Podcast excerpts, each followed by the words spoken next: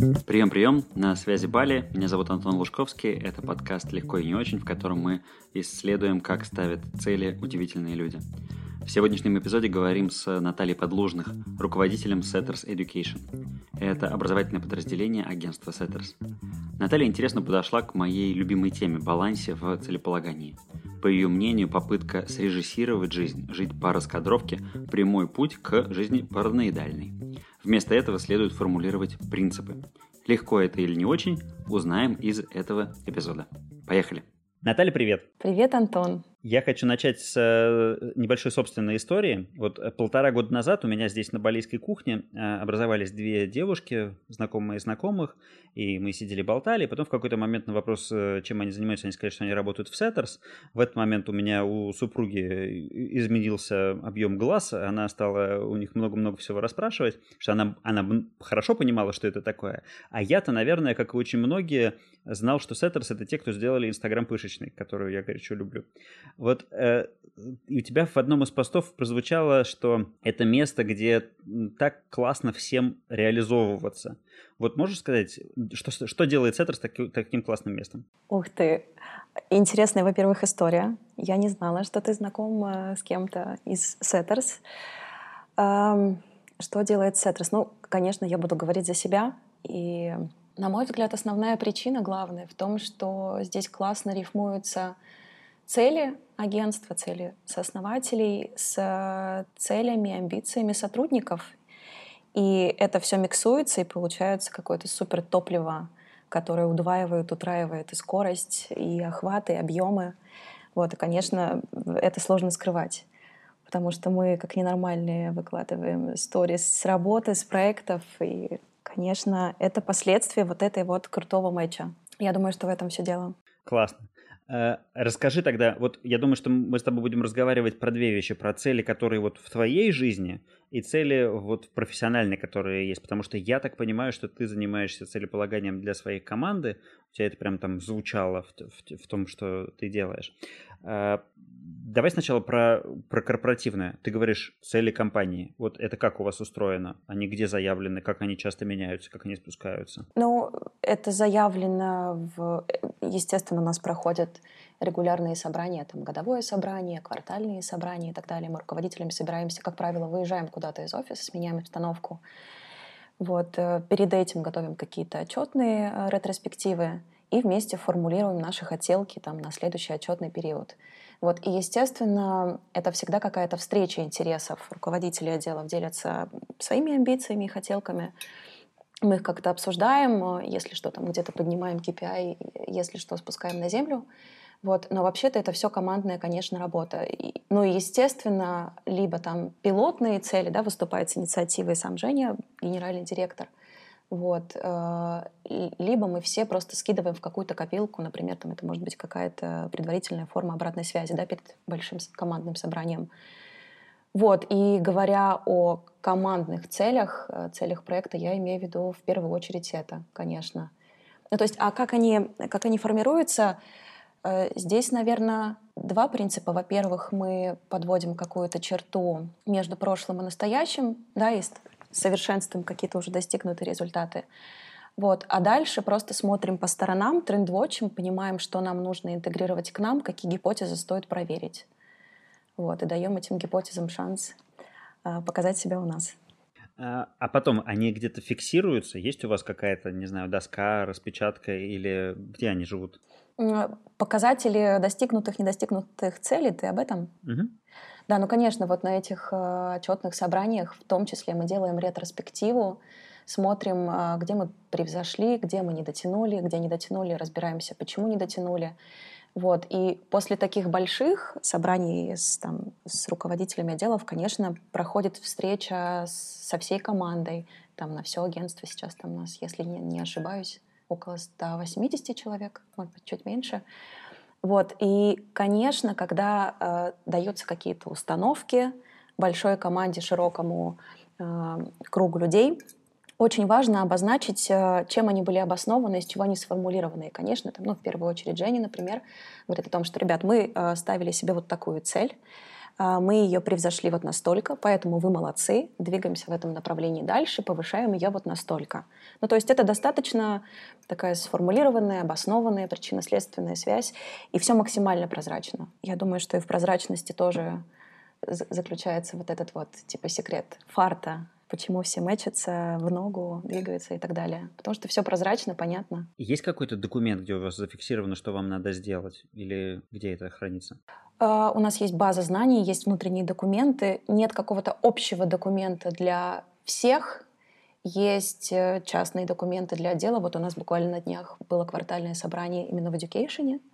И это презентация, презентация потом, из которой э, эти конкретные сроки, конкретные задачи гастролируют, уже эмигрируют в таймплан. Вот, я думаю, что так в каждом отделе организовано. Вот, пожалуй. Ну а так, чтобы, знаешь, мы приходили, и как в большом супермаркете, там, типа, до окончания цели осталось два месяца, такого, такого нет, конечно. Вот, это просто какая-то регулярная перекличка. Хорошо. Давай э, про другое слово теперь, про мечту. Вот э, что для тебя мечта и есть ли у тебя или были у тебя мечты? Конечно, конечно, мечты были, есть, и дай бог, чтобы они всегда были, чтобы я обладала вот этим вот э, интересом, любопытством, азартом, э, их генерировать и двигаться. Вот. Э, мечты Слушай, у меня была мечта в начальной школе стать своим классным руководителем. Ну, в смысле, вот прям мой классный руководитель был моим авторитетом, и мне хотелось обладать, э, уметь сеять вот это доверие, чтобы говорить с людьми, и они кивали в ответ. Вот в какой-то степени моя мечта реализовалась, потому что сейчас у меня большая команда, и мы с ними достаточно доверительно и уважительно общаемся. И вот, кстати, с твоей помощью я сейчас поняла, что эта мечта достигнута. Вот. Ну и ряд, конечно, других мечт, которые созданы для контраста. Ну вот, например, типа мечта э, стать Бритни Спирс. Если не Бритни Спирс, то хотя бы там ее петь у нее на бэке, танцевать. Вот. как ты понимаешь, мечта не реализовалась, но она была, как я отметила, вот просто для контраста для выражения более значительных важных штук. Это я у тебя прочитал, была мечта а в 15 лет, э, мечта, которая должна была случиться к 22.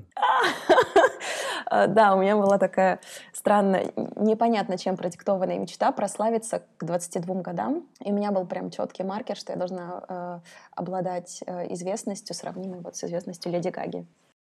Э, она закончилась, закрылась, э, ничем не заменилась или что, что произошло? Слушай, ну это, наверное, к разговору вот об ошибках целеполагания, когда ну вот, в числе, в списке ошибок целеполагания есть в том числе вот это, знаешь, соблазнение чужой мечтой, mm. когда ты э, не просчитал шаги, когда ты не понял вообще, чем обосновано и продиктовано это желание вот оказаться в этой точке Б, тебе просто понравилась либо формировка, либо вот этот вот ореол вокруг этой достигнутой цели, и ты такой берешь ее к себе в копилку, надеваешь как чужую вещь, вот, и живешь потом э, в этом анабиозе. Вот, э, я тебе честно не могу вспомнить, представить, почему так. Э, могу предположить, что просто там условно в моем окружении был какой-то человек, э, уважение которого мне хотелось достигнуть, и почему-то я решила, что вот став знаменитой, как Леди Гага, у меня это получится. Вот. Но соблазнение чужой мечтой, чужими целями — это очень опасная штука. Вот. И у меня есть несколько маркеров того, как э, больше не попадаться в эту мышеловку. Одна из этих вещей, насколько я понимаю, это слово честность, которое вытатуировано у тебя на спине. И вот э, так, да. скажи, э, у меня вот один из предыдущих гостей, э, мы с ним когда записывались, у него на руке была цифра, было число 42, и это было для него напоминание о том, что иногда все гораздо проще, и не надо искать глубокого э, смысла. А, почему на спине? Ты же не можешь это наткнуться на нее глазами, и вот э, чтобы это сработало для тебя маркером. А почему ты сделала это в том месте, в котором не видно? Ты буквально сам ответил на свой вопрос. Я выбрала то место, где она не очевидна, где я не могу ее достать, рассмотреть, пощупать, но при этом я точно знаю, что она есть, и, собственно, ну вот если метафизически отвечать на вопрос, то честность — это то, что с нами, то, что мы никогда не видели, нельзя просто, знаешь, приложить на бумагу, обвести как свою руку. У нас есть просто представление о том, какая она наша честность, э, как принцип. И, и мы вот ведомы, двигаемся по жизни. Вот. Также и здесь э, это расположение было выбрано неспроста, для того, чтобы я знала, что я, ну, охотясь за этой целью, я не смогу ее никогда достичь. Это не сама цель, она просто должна быть рядом, она просто должна быть а, одним из принципов. Вот, это, к слову, о расположении татуировки. Угу. Хорошо. Но ты э, продолжаешь писать тексты, ты при этом не публикуешь их как э, тексты, как поэзию, да, ты делаешь это таком полу, полуклипы, полумелодикламации, что-то вот в этом духе. Очень классно, кстати, я посмотрел, получил большое удовольствие, особенно мне понравилось там, где такие э, пустынные зимние виды Петербурга, э, это вообще такая атмосфера шикарная. Вот в этом в направлении творчества, скажем так, да, и у тебя осталась, появилась новая мечта, или есть ли у тебя какие-то цели, есть ли у тебя какие-то задачи сделать там вот в каком-то количестве э, то, что ты, над чем ты работаешь? Спасибо за вопрос, спасибо за комплимент, мне приятно. А, и приятно, что тексты видео живут своей жизнью. И одна... Слушай, я вот прямо сейчас, это такой поп-ап, импровизация в твоем присутствии. Честно, я давно не задавала себе вопрос, есть ли у меня цель в этом направлении. Ну и признаюсь, что, скорее всего, я делаю это сознательно, потому что мне очень нравится находиться в этом опьянении, когда а, когда я сама себя удивляю, сама превосхожу какие-то свои желания.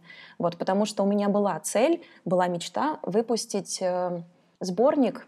У меня было написано все, сколько там будет стихотворений, какого объема, какой там будет смысл, посыл, как будет называться сборник и так далее. Но этот сборник так и не вышел, несмотря на три года, э, года теневой работы. Я думаю, что не выйдет. Из этого я сделала вывод, что это плохой подход. И больше э, ну вот, к своему творчеству таких требований я не выставляю. Вот. Но при этом есть определенные принципы. Э, то есть у меня есть принцип, я в любом случае каждый день обрабатываю все заметки, схваченные в течение дня. Потому что как бы э, часто к тебе не приходила муза, когда дело доходит до, до написания, да, до перевода это в текст, на русский язык в данном случае, то здесь никуда без техники. И ты можешь сколько угодно носить там музыку с собой, вдохновение с собой в кармане, но у тебя должна быть четкая техника. Так вот, один из принципов — это то, что я прихожу обязательно в, в обязательном объеме, просто разбираю вот эту заметку, будто рифма, которую я схватила, или мысль интересная, которая показавшаяся, ну, показалась мне потенциально полетной. У меня есть принцип о том, что в конце дня я это все фиксирую в своем ежедневнике, все записываю. Ну, то есть это прям, ну, типа лет 10 э, не было ни дня, чтобы я не записала. Вот. А принципов, о принципах такого рода мы с тобой можем поговорить. О мечтах я боюсь, что то это начнется просто какое-то высасывание из пальца. Слушай, там еще были такие слова, которые меня зацепили про э, писать на автопилоте. Э, вот жду того чувства, когда вот просто на автопилоте вот слова выходят угу. и вот что-то там происходит. Вот если ты знаешь вот это чувство, когда э, все происходит само, оно контрастирует с рабочей историей, когда ты поставила цели и тебе надо идти туда осознанно какими-то усилиями. И не хочется ли, чтобы в работе тоже был такой автопилот, чтобы он был без целей, чтобы это вот все само происходило? Вот как, как вот эти две концепции друг с другом мерятся? Если я правильно понимаю, ты процитировал строчку из текста, и там речь идет э, об этом состоянии, которое ты поймал, и вот ты ему доверился, ты плывешь по нему, потому что никак иначе здесь нельзя. То есть если ты начнешь себя ограничивать, тут же корректировать, то все просто полетит э, в тартарары.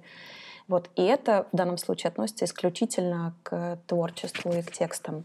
Вот. И там как раз э, в этом стихотворении, и в принципе это стихотворение, это результат вот такой работы. Когда я села писать текст, у меня была мысль, но в итоге получился субпродукт, ну то есть я настолько вошла в раж и начала просто вести условно, э, знаешь, как на этом бортовом журнале вести заметки о том, как кайфово находиться в этом, э, в этом потоке и писать, когда вот муза к тебе пришла, и вот я ее не вижу, она вот здесь сидит, и я просто, знаешь, вела вот эту хронику ощущений, и в итоге тот э, текст, над которым я работала, он так остался в заметках, а вот это все, все мои ощущения преобразовались э, в один готовый, совершенный, на мой взгляд, э, текст. И он стал стихотворением.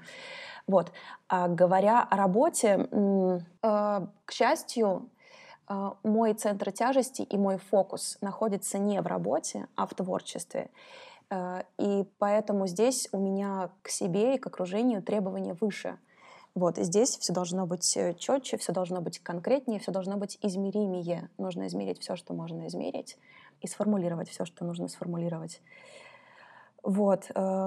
Если предвосхищает твой вопрос, не знаю, был у тебя заготовлен или нет, э, конечно, не сразу все было так просто, и по мере роста команды, ну и сотрудников в нашем коллективе, в какой-то момент проблема встала. И на очередном, там, по-моему, год назад на собрании командном, в какой-то момент, а мы перед каждым собранием, как я уже сказала, мы делаем, рассылаем форму, где ребята инкогнито, ну, то есть они могут авторизоваться, но вообще форма анонимная, отправляют какие-то наболевшие вопросы.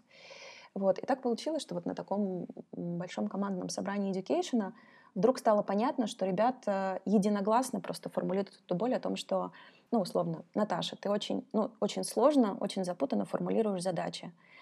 Вот. И тогда я принял, ну, то есть, э, во-первых, меня это никак не уязвило, не обидело, потому что, как я уже сказала, центр тяжести у меня в другом. И вот если там я могу болезненно принимать критику, то здесь это абсолютная механика. Это вот просто, ну, типа бизнес, just business. И все, я решила эту задачу, то есть я поняла, что действительно проблема есть, и я ее э, обыграла, мне кажется, месяца за полтора-два, и сейчас она практически сошла на нет. Вот недавно мы общались с ребятами, и я их спрашивала, у нас был пятничный статус, посвященный болям, и я спрашивала ребят, типа, ребят, ну вот как с оглядкой, типа, на годичную проблему, как сейчас дела, и по всеобщему, по всеобщей реакции, все классно в этом смысле.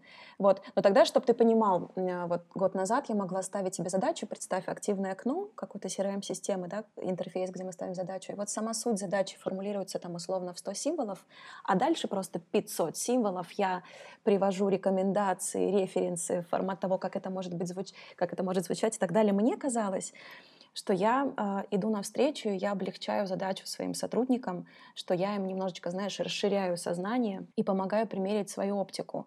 Как оказалось, это медвежья услуга, и это только усложняло процесс, потому что не у всех такое мышление, как у меня. Вот. Э, перестроиться, пересобрать себя мне было достаточно просто, потому что я понимала, что я несу ответственность перед командой. Но э, когда я выхожу из офиса, э, эта задача касается уже лично меня — Потому что в какой-то момент, э, это вот было на заре моей работы над собой, в какой-то момент мой друг подметил, слушай, ты, пожалуйста, здесь, ну вот типа, ты работу оставила там, а здесь ты моя любимая поэтесса, мы здесь с тобой общаемся вот этими полетными фразами, и ты должна научиться вот это все разделять. Вот, и он, вот в тот момент, благодаря тому, что он меня подловил, я в том числе и сейчас, э, ну, практически у меня стопроцентный, мне кажется, баланс в этом. Ну и к сожалению или к счастью, не знаю, из-за того, что работает очень механическая штука, а творчество — это э, очень такая неуловимая вещь, э, я очень часто перехожу на ручное управление в работе, в коммуникации и так далее. Без этого никак, но это вызов каждый день. Спасибо. Скажи, вот... Сверчок такой в ответ. Мы уже разобрались, что э, у вас есть э, поставленные цели перед отделом, они сформулированы там в виде презентаций. Еще какие-то цели в твоей жизни существуют? Э, есть у тебя еще какие-то места, где ты их для себя формулируешь, записываешь, сжигаешь бумажку под речь нашего президента или что-то в этом духе? Мы сейчас говорим о моих личных жизненных целях или жизнь, о целях в проекции Education. А я вот хочу понять и, и про то, и про другое. То есть если у тебя рабочее, это оно вот в той системе, например, да, где у вас эти цели прописаны, и больше у тебя с работой ничего не связано, то есть ли у тебя еще какие-то личные цели, как они выглядят, или... А, безусловно, я, я, я просто думала, в какой момент начать. Я уже, мне кажется, лет восемь живу по очень крутой схеме, э, ну, естественно, крутая она по, по моей личной версии, схема, которая с годами как-то дополнялась, там пристраивались какие-то модули, и вот в том виде, в котором она сейчас используется мной, она э, существует года два, наверное. Вот, расскажу о том, как это все устроено. Э, в какой-то отчетный период, когда, ну, рубеж, условно, 10 дней до, до окончания года, там, числа 20 декабря, я сажусь и подвожу итоги того, как вообще прошел год, и формулирую свои хотелки на следующий год. Э, начнем от общего к частному. Для меня это восемь сфер жизни, так называемое то колесо баланса, там спорт, семья, финансы и так далее. Вот по каждому из этих восьми сегментов я расписываю свои хотелки, как правило, их там ну, типа от двух до пяти максимум.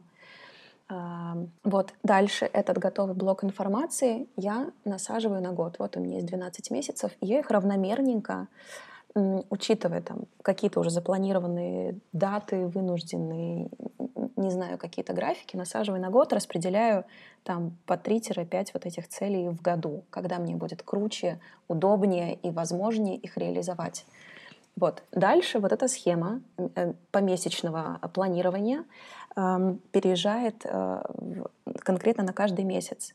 Месяц, естественно, э, это 4 или 5 недель, и там ты расписываешь, что, когда можно сделать. И в ежедневнике у меня всегда есть закладка на месячное деление, то есть когда я, наступает новая неделя, я себе вписываю то, как она должна выглядеть, я возвращаю страничку на месяц, смотрю вообще, что у меня, ну, типа, что вот у меня э, под чью дудку, под, под чью дудку пляшет этот месяц. Естественно, я с оглядкой на этот месяц заполняю себе неделю.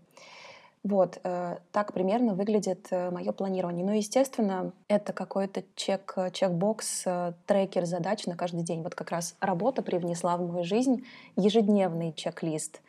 До этого я не детализировала свою жизнь, свой день, вот прям типа задачи на день.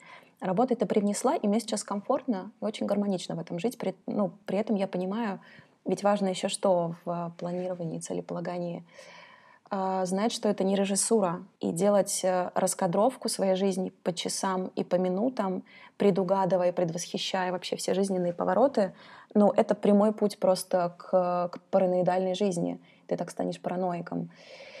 Вот. И для меня планирование — это все же формулировка принципов. Э, набор принципов, набор, набор помощников, советчиков, которые тебе смогут где-то подсобить, каких-то ориентиров и так далее. Но это никак не какой-то, знаешь, сценарий действий. Вот такой подход к планированию позволяет мне чувствовать себя полетно. А можешь конкретный целях. пример привести? Вот э, где это дорога, которая приведет тебя к паранойи, а где это принцип, ну вот на каком-то конкретном примере показать разницу? Ну, смотри, например, а, я поставила себе цель а, получить права водительские. К слову, у меня есть права, у меня десятилетний стаж, но я из Казахстана, и сейчас нужно сделать эквивалент казахстанских прав а, в российские. Вот, и я себе поставила цель получить права, например, в мае. Весь март-апрель я посвящаю повторению билетов, готовлюсь и так далее. Точнее, март, скажем так. Вот, во второй половине марта э, появляется э, такой незапланированный фактор, как карантин, и я понимаю, что я не смогу сдать на права. Вот, а при этом меня написано, что там условно 7 апреля э, я сдаю экзамен, 8 апреля э, я отмечаю с друзьями где-то на пикнике, 9 апреля я условно получаю эти права, 10 апреля я веду всех, везу всех на Ладогу. Например, а, достаточно опрометчиво прикреплять это все конкретным цифрам, я сейчас имею в виду день, да, и конкретным каким-то событиям. Вот, потому что, потому что случился карантин, и все, я с неврозом лежу, считая, что это полная фиаско, я неудачник и не умею ставить цели. Вот, наверное, что, что я имею в виду. Удовлетворил тебя такой пример? А, а, только опиши обратную ситуацию. Как правильно? Как это сформулировать с точки зрения принципа? То есть в, во второй половине марта я понимаю, что скорее, естественно, естественно, когда все это начинает происходить, и мы там, я смотрю на свой календарь, я смотрю на свои цели, которые мне были запланированы, там, поездка туда-то, вот, я прикидываю, прогнозирую, на какой месяц я могу сдвинуть эту цель и, напротив, поменять местами. Что я могу добрать, допустим, из э, своих целей сентября, например, на сейчас. К примеру, примерно такая рокировка и случилась. То есть я планировала возобновить занятия английским в сентябре, я их в итоге успешно возобновила в апреле. И сейчас я занимаюсь английским. Вот. Э, никаких потерь просто внутренняя иммиграция задач внутри твоего трекера. Так, вот да, тогда давай смотри, в эту же сторону. Я обнаружил, э, вернее, твоя коллега мне помогла обнаружить этот замечательный пост. Я его сейчас хочу зачитать целиком. А, Все-таки обучение — это комплекс ритуалов. Например, читать, плюс повторять, плюс практиковать и тренироваться. У меня такой — а, осмыслить, что я хочу в этом месяце прокачать, например, финансовую грамотность. Второе. Определить точный набор инфоисточников и следить за информационной диетой, периодика подкаста книги, вплоть до количества страниц в день и минут прослушанного материала. Третье. Использование всех возможных временных резервов. У меня так. Утром я слушаю один подкаст, а в метро по пути на работу читаю минимум 40 страниц, скажем, такой-то книги, в течение рабочего дня устраиваю себе 15-минутный серфинг по такому-то изданию. Четвертое. Применение на деле, вопреки страхам и предрассудкам, моей практикой в стремлении повысить финансовую грамотность будет введение учета расходов в приложении на смартфоне, а также обсуждение этого опыта с коллегами. Шестое. Повтор закрепления рефлексия. Ибо если ты не проанализировал, ради чего ты системно исполнял какие-то задачи, все впустую. Например, я буду анализировать, уместилась ли я во э, все спрогнозированные лимиты, эффективно ли она начала копить и так далее. А, вот э, очень системный подход к конкретной задаче. Вот э, с прописанным, когда, где, чего потребить, и как это все использовать, и как это все закрепить. Не является ли это излишне скучным, выматывающим и не дающим гибкости подходом? Угу. И не может ли это привести к какому-нибудь там, не знаю, к, к выгоранию, к неврозу и так далее? Поскольку это пост публичный, и он, э, несмотря на то, что он написан от моего лица, опубликовался на имени Education, э, естественно, система и системность, ну, техничность здесь гиперболизирована потому что никому не нужны мои личные там, исключения из правил, какие-то комментарии, заметки на полях и так далее. Нужна система, такой э, фрейм, который ребята возьмут, ну, каждый читатель, студент, который возьмет, возьмет оттуда самое главное важное, обкатает это на практике, примет, что, э, поймет, что для него применимо, а остальное просто отфильтрует. Вот, так же и здесь. Э, я слукавлю, если скажу, что реальное положение дел, э, ну, мое личное обучение отличается от этой всей штуки. Оно примерно такое же и техничное, но я не скучаю. И это не приводит к выгоранию. Ну и, блин, опять же, можем вернуться к паранойи. Я э, по темпераменту э, достигателя, я марафонец, а не спринтер. И вот этот вот больной перфекционизм, когда ты прежде чем дойти до цели, 500 раз обошел лужи, отстоял весь зеленый свет, там, любез... ну, э, я считаю, что это больная история, и она паразитирует на тебе. Мне гораздо проще, я считаю, что так вернее, так здоровее, так эффективнее, круче, и вот это вот все-все-все по списку. Когда ты играешь на, на большую дистанцию, вот у тебя есть цель, условно, не выучить в апреле английский язык, а в принципе осенью поехать за границу и свободно поддерживать беседу с иностранцами. Или, например, не знаю, посмотреть Friends в оригинале. Вот она самая глубинная цель, ради которой ты внутри можешь двигать сроки и средства. Пожалуй, так. Я ответила? Да, спасибо. Давай вернемся к твоему целеполаганию.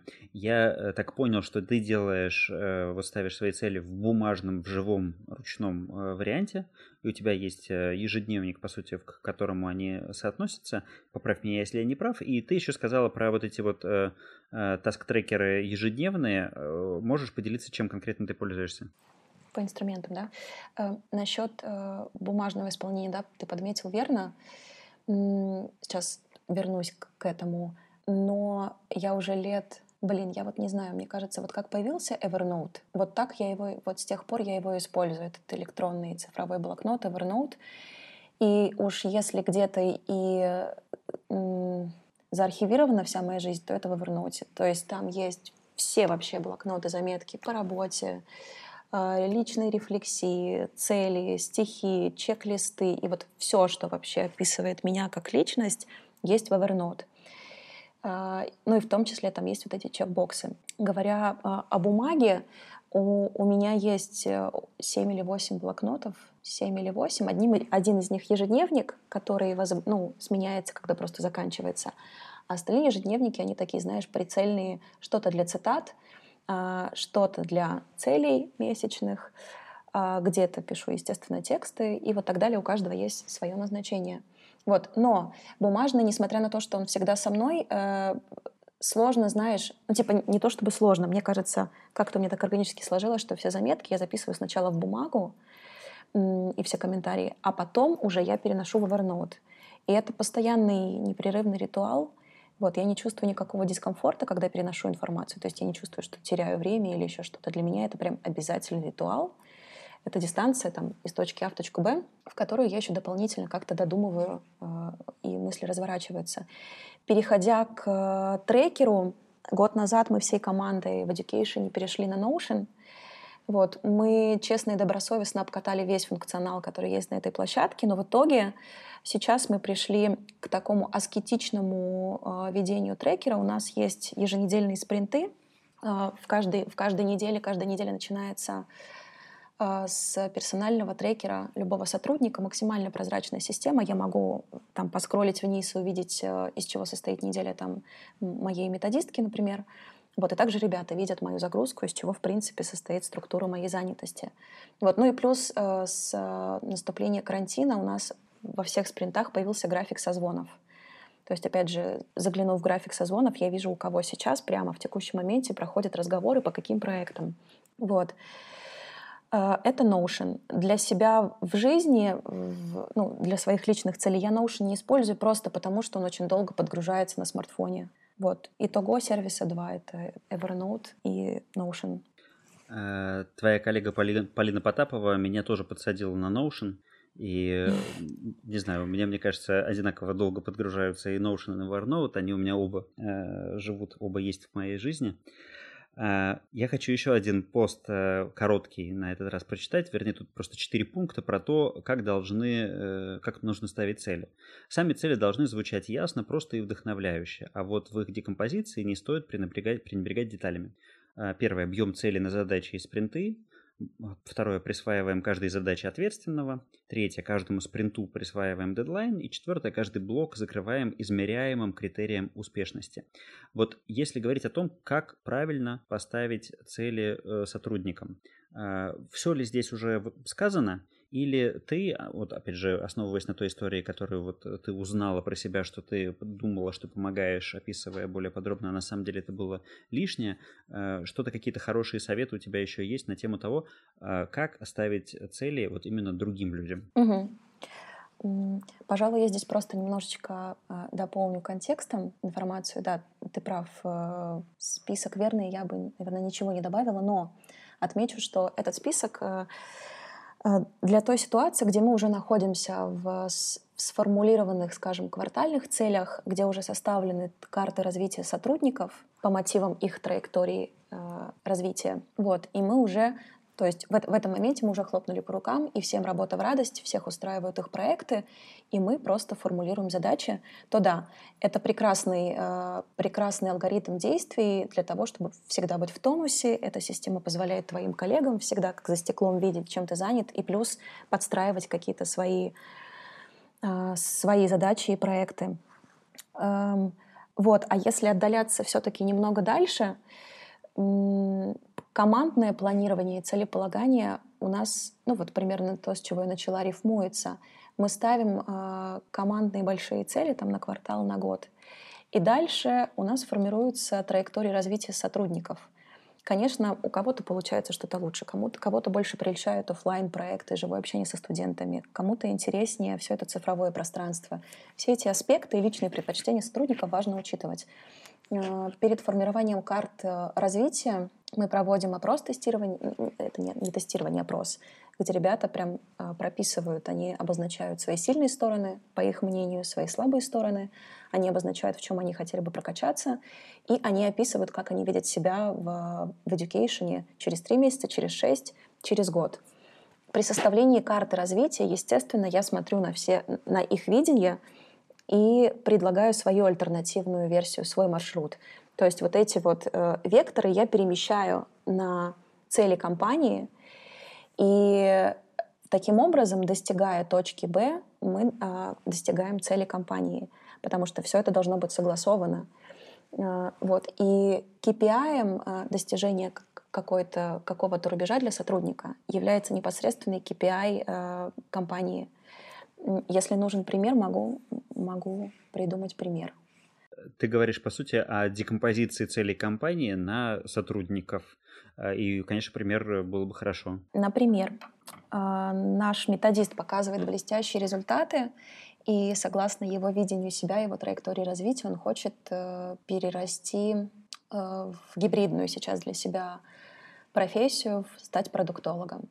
При этом в компании параллельно вместе с этим мы для себя тоже сформулировали похожую задачу о том, что мы повышаем стандарт качества, и мы повышаем осознанность в сотрудниках, и мы хотим а, более качественнее подходить к упаковке продукта, к созданию продукта. Это не только вот в текущем моменте разработка да, дисциплины, это предварительное исследование, а потом после окончания проекта еще оценка полученных знаний на выходе. Так вот, мы понимаем, что для достижения командной цели нам необходима а, система оценки входных и выходных знаний, например. Сейчас очень простой пример. Вот. И это э, становится, э, становится коэффициентом проходным для того, чтобы там условно через месяц методист э, стал продуктологом. Естественно, это лишь один пункт из списка, я тебя сейчас называю. Вот. Но переводя на материальные понятные вещи, это так. Или, например, для того, чтобы убедиться, получить подтверждение в том, что мы одинаково с нашим продуктологом в будущем видим э, продуктовую структуру education через три месяца, что мы видим ее одинаково, э, KPI для повышения и достижения этой точки для методиста в, данном, в данной ситуации становится формирование этого вижена продуктового. А методист садится и расписывает о том, как он видит э, education через три месяца в продуктах и в направлениях. Вот. И если в этой точке мы все встречаемся, при том, что мы шли разными путями к этой точке, вот, мы там встречаемся, то это означает, что коэффициент достигнут, а, методист превращается в продуктолога, а, и цель проекта выполнена. Вот. И такие же, конечно, цели есть и для менеджеров, э, и для финансистов и так далее. Класс, спасибо. Эм, скажи, что тебе дает энергию? Откуда ты ее восполняешь? Я ожидала, что этот вопрос меня поставит в тупик. Забавно, что все-таки он меня в тупик поставил, потому что это вот прям неотъемлемый критерий любого выбора, который я совершаю. Я должна быть уверена, что я буду там получать отдачу большую. Что мне дает энергию? Конечно, общение с такими же мазохистами, как, как я. Но кого я здесь называю мазохистами? Я называю мазохистами людей одержимых, Э, которые понимают, э, что если ты хочешь быть тем, кем ты не являешься, то ты должен и делать то, что ты не делал прежде. Вот. А это зачастую за э, рамками зоны комфорта и так далее. Вот. Доставляет мне энергию, ну, в смысле приносит мне энергию вот такое общение с содержимыми людьми. Порой даже не важно, как зовут человека, ты просто смотришь на то, как он одержим своим делом, на то, какие вещи вообще, как он, ты знаешь, как он может он — это вот собирательный вот этот образ, содержимый человек, который, э, не знаю, решает задачи не просто силой, а какой-то э, решает их энергией, решает их э, силой мысли. И вот это круто, на самом деле. Вот эта вся метафизика для меня очень притягательная штука. Что еще доставляет энергию? знаешь, вот как есть э, типа сложные калории э, и быстрые калории. Вот для меня быстрые калории, которые приносят энергию, это вот этот чек-лист. То есть если в конце дня большая часть, там 70% вот этих кубиков закрашена, то это приносит мне энергию. Вот, такие быстрые углеводы. Что еще приносит энергию? Безусловно, спорт приносит энергию, без него никуда. А, огромный терапевтический э, ритуал — это чтение книги, приносят энергию. Причем они приносят энергию, непонятно откуда она генерируется, достаточно просто отвести фокус от того, на чем ты был сосредоточен, и вот у тебя энергия сама возобновилась и компенсировалась, э, резервуары заполнились. Вот, э, очень много энергии приносят мне мои друзья. Я вот прям сама не ожидала, что я буду тем человеком, который страшно дорожит своими друзьями и который вообще осознает всю мощь э, этой энергии. Вот правда. А тебе что приносит энергию? Э, я вот э, поддерживаю тебя с точки зрения спорта. У меня, наконец, э, сложились с ним отношения. Я играю в сквош. А, получаю от этого огромное удовольствие и чувствую, что это меня заряжает энергией. И поддержу тебя и с точки зрения чтения, переключения, э, друзей, семьи, детей и вообще природы. Отчасти, наверное, поэтому я в том месте, где вокруг все зеленое и все время светит солнце. Э, ну, наверное, такие первые вещи мне приходят в голову. Ты сказала о природе, я добавлю просто, правда, я упустила очевидный факт. Э, я из Казахстана, и там такая средняя температура в году это 30-35 градусов. И, конечно, я привыкла к солнцу и вот это все. Ну, практически каждое утро, наверное, тем более еще с февраля, мне с февраля появилась эта малая, малая станция Алиса. Э, я слушаю звуки природы, джунгли и так далее. А еще с недавних пор у меня удвоилось количество растений в доме. И я вот с этим пополнением в доме у себя в квартире поняла, насколько меня питает вот эта вот вся зелень. Абсолютно неразговорчивые существа, которые находятся в комнате, но достаточно, знаешь, просто пройти там с опрыскивателем, и это так тебя заряжает просто, как типа сменить магазин в автомате. Почему я привела этот пример, не знаю. Вот, ну да. А можно я поинтересуюсь себя? Вот ты сказала, что наладились отношения со сквошем. Какой смысл ты в это закладываешь? Ты в смысле увидел результаты или поймал дзен во время игры? Я, в смысле, я, я нашел тот спорт, в который я играю, которым я занимаюсь с удовольствием регулярно и нашел свой спорт. Вот так я бы это назвал. Скажи, цифровая гигиена, есть у тебя какая-то? Есть ли у тебя какие-то правила, когда ты перестаешь пользоваться телефоном или там с утра им не пользуешься, или какие-то ограничения, или все идет как идет? Угу. Безусловно, есть, и я в этом смысле пока дилетант, мне много над чем есть работать. Одно несменное правило, с которым я живу уже год, это выключение гаджета после 10. Ну вот прям в 10 ты его убираешь занимаешься чем угодно. Спортом, читаешь книгу, медитация, неважно. Да, следующее правило — это не выкладывать э, сторис в Инстаграм в момент их съемки, если мы на вечеринке, тем более уж если я выпила там пару штрафных коктейлей, вот определенно точно не выкладывать никаких сториз, потому что это все всегда заканчивается какой-то контрабандной информацией. Вот, э, и вот в частности здесь мне есть над чем работать, потому что обычно мне хочется всему миру вообще рассказать, какие вокруг меня классные друзья, люди, атмосфера и так далее. Вот. Э, что касается более серьезных вещей, политики, э, каких-то социально-оценочных суждений я стараюсь не публиковать и стараюсь тут же их глушить во всех рекомендательных сервисах. Потому что рекомендательные сервисы — это отражение нас, и я понимаю, что если я не буду с ними работать, то они будут работать со мной. Вот, поэтому там вот переходя в эту вторую вкладку в Инстаграме или там в Яндекс.Дзене, неважно, где бы то ни было, я считаю своим долгом каждый раз сделать вот эту небольшую инвестицию — и сообщить рекомендательной системе, э, что мне точно не надо показывать, а что я не против почитать. Вот. И да, вот эти все социальные штуки, политические штуки, тем более, э, им не место на моем интерфейсе. Может быть, что-то есть еще, я не знаю, э, надо подумать. Какие-то практики, которые поддерживают тебя в движении к твоим целям. Ну вот у нас уже есть спорт, у нас ты уже упомянула чтение и медитацию. Что-то еще ты делаешь, э, что тебе вот помогает? Я не знаю, может быть, это какие-то дневники, э, какое-то общение, какие-то еще практики? Угу. Ну, есть, э, собственно, сочиненные правила, наверное, такие, типа целеполагания мои буквально. Первое — формулировать цель эм, с каким-то полетным глаголом, и формулировать, э, заканчивая полностью предложение, к чему приведет эта цель, ну, условно, там, я, я хочу получить водительские права для того, чтобы. Потому что это формирует полную картинку 3D в моей голове. И в тот момент, когда у меня упадет мотивация, или я решу, что это не моя цель, я вспомню о всех э, контекстных э, обстоятельствах и, там, и качествах, к которым приведет, которые повысит достижение этой цели. И это помогает мне возобновить резервуар мотивации.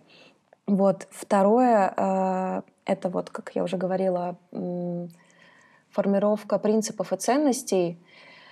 Э, ведь это для чего важно? Для того, чтобы маневренно принимать решения, особенно когда сменяются обстоятельства, ситуации, наступают какие-то стихийные бедствия и так далее. Важно э, понимать, какие у тебя есть ценности, что такое добро, что такое зло, по твоему мнению, по твоей да, шкале морали. Вот. Это всегда важно иметь в виду и оспаривать, если кто-то тебе пытается навязать свои ценности и принципы. Вот. Ну и третье э, быть уверенным в своих силах, потому что если уж ты поставил цель, то будь добр э, э, выходить из зоны комфорта и быть тем, кем, кем ты ни был до недостижения, потому что, ну опять же, ты можешь поставить себе цель, она начнет исполняться раньше, чем ты задумал, или тебе подфартит, а, а ты просто спасуешь в какой-то момент, э, подумав, что еще не время, и все, и как бы ля-улю. Вот. Три таких правила. Быть уверенным в своих целях, о, в своих силах. Круто. Ты сказала, что ты формулируешь цель э, в глаголе действия. «Хочу получить права».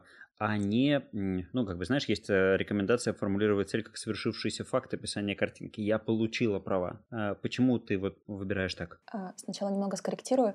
Э, глагол, э, говоря о глаголе, я имела в виду именно получить права не хочу, потому что хочу это все-таки что-то эфемерное, и здесь я сама себя обманываю. Вот. А не формулирую задним числом, потому что, к сожалению, практика себя не зарекомендовала. Я пробовала так формулировать цели и поняла, что это какой-то, ну, ну правда, какая-то профанация, спектакль. Вот, по кра... ну, может быть, на меня просто, не знаю, на мой какой-то психологический портрет эти вещи не работают, для кого-то работают. И причем я пробовала иллюстрировать, знаешь, еще кто-то советует, типа, иллюстрировать, делать хотя бы какой-то скетч. Вот, для меня эта штука тоже, к сожалению, не работает. Для меня работает, может быть, потому что вот как раз я работаю с текстами и публицистикой. Для меня гораздо полезнее прописать и объяснить самой себе, к чему приведет достижение этой цели. Будет вот эта ачивка, будет еще вот эта ачивка, и вот здесь я стану круче, и вот здесь помогу. И вот тогда меня это убеждает, тогда я верю сама себе. Круто. А, последние два банальных вопроса. Скажи, пожалуйста, три книги, которые повлияли на тебя не самые умные и не самые правильные, а вот просто то, что повлияло на тебя, то, что вот э, сейчас приходит в голову. Первое, наверное, никого не удивит. Э, Айн Рэнд «Атлант расправил плечи». Алиса Розенбаум, как, как э, немногие знают. Вторая книга — это Дина Буцати «Загадка старого леса». Очень тоненькая книжечка, но вот буквально вот так вот просто такая. И третья, третья, третья книга. Вот это будет неожиданно сейчас. Антон Павлович Чехов, его маленький рассказ а, «Ванечка». «Ванечка», кажется, называется, да.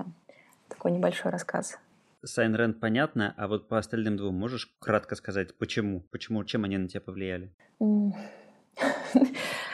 Ох, о каких-то своих э, слабостях мы всегда рассказываем, знаешь, растопырив пальцы, как дети, и типа очень нелепо смотримся. Дина Буцати — итальянский писатель, и эта книжка «Загадка старого леса» просто мной завладела. Я прочитала ее за несколько часов, потому что она... Такое ощущение, как будто бы она написана шестилетним мальчиком.